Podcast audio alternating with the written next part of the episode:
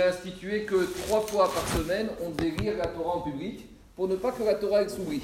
Alors, étant donné qu'on lisait le Shabbat, alors Moshe Rabbeinu, il a institué qu'on devait lire également le lundi et le jeudi, comme ça il n'y a jamais, qu'on passera, passera jamais trois jours sans avoir entendu la Torah. Ça c'est Moshe Rabbeinu.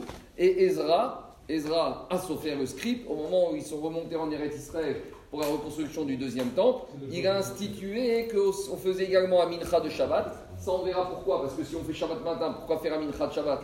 Ça on verra pourquoi. Mais il a institué, Moshe il n'avait pas institué combien de personnes devaient monter le lundi et le jeudi.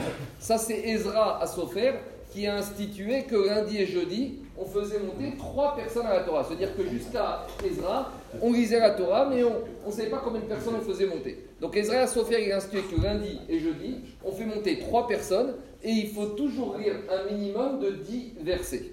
Alors maintenant, le Shulchan vient et dit, là où le Shabbat, on fait monter sept personnes, et on peut faire monter plus, ce qu'on appelle des mosifim, quand il y a des bar mitzvot, quand il y a des smachot, faire monter plus. Vient le Shulchan il dit, lundi et jeudi, interdiction de faire monter plus que trois personnes.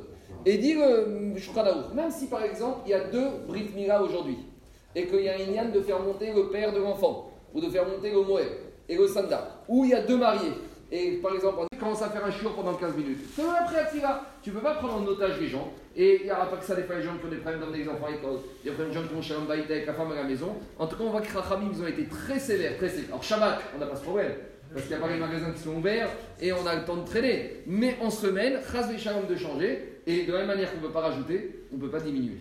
De la même manière qu'on ne va pas rajouter une personne mossif en semaine, chas shalom de diminuer. C'est pour cela que les ont été très stricts. En semaine, trois personnes, ni plus, ni moins, et pas de haftara, avec une exception, le jour de Tisha mais comme Tisha on ne peut pas travailler, c'est pour ça qu'on fait haftara. Et de la même manière, il y en a qui font aussi mincha, les jours de jeûne, ils font la haftara. À d'où ça sort Parce que mincha, jour de jeûne, en général, la personne, il n'y a plus besoin de travailler, c'est à la fin de la journée, donc on n'a pas ce problème. Mais avec tout ça même, il y en a qui ne veulent même pas faire la haftara à mincha, jour de jeûne. Nous, on l'a fait qu'une fois par an au moment de Atisha le jour de Tzom Gedalia, parce que c'est Asarat Chouva. Mais Chutz il y en a qui ne veulent même pas introduire la haftara à mincha, à cause de cela, pour ne pas empiéter sur le temps des gens. C'est la notion de kavod à Tzibur. Kavod.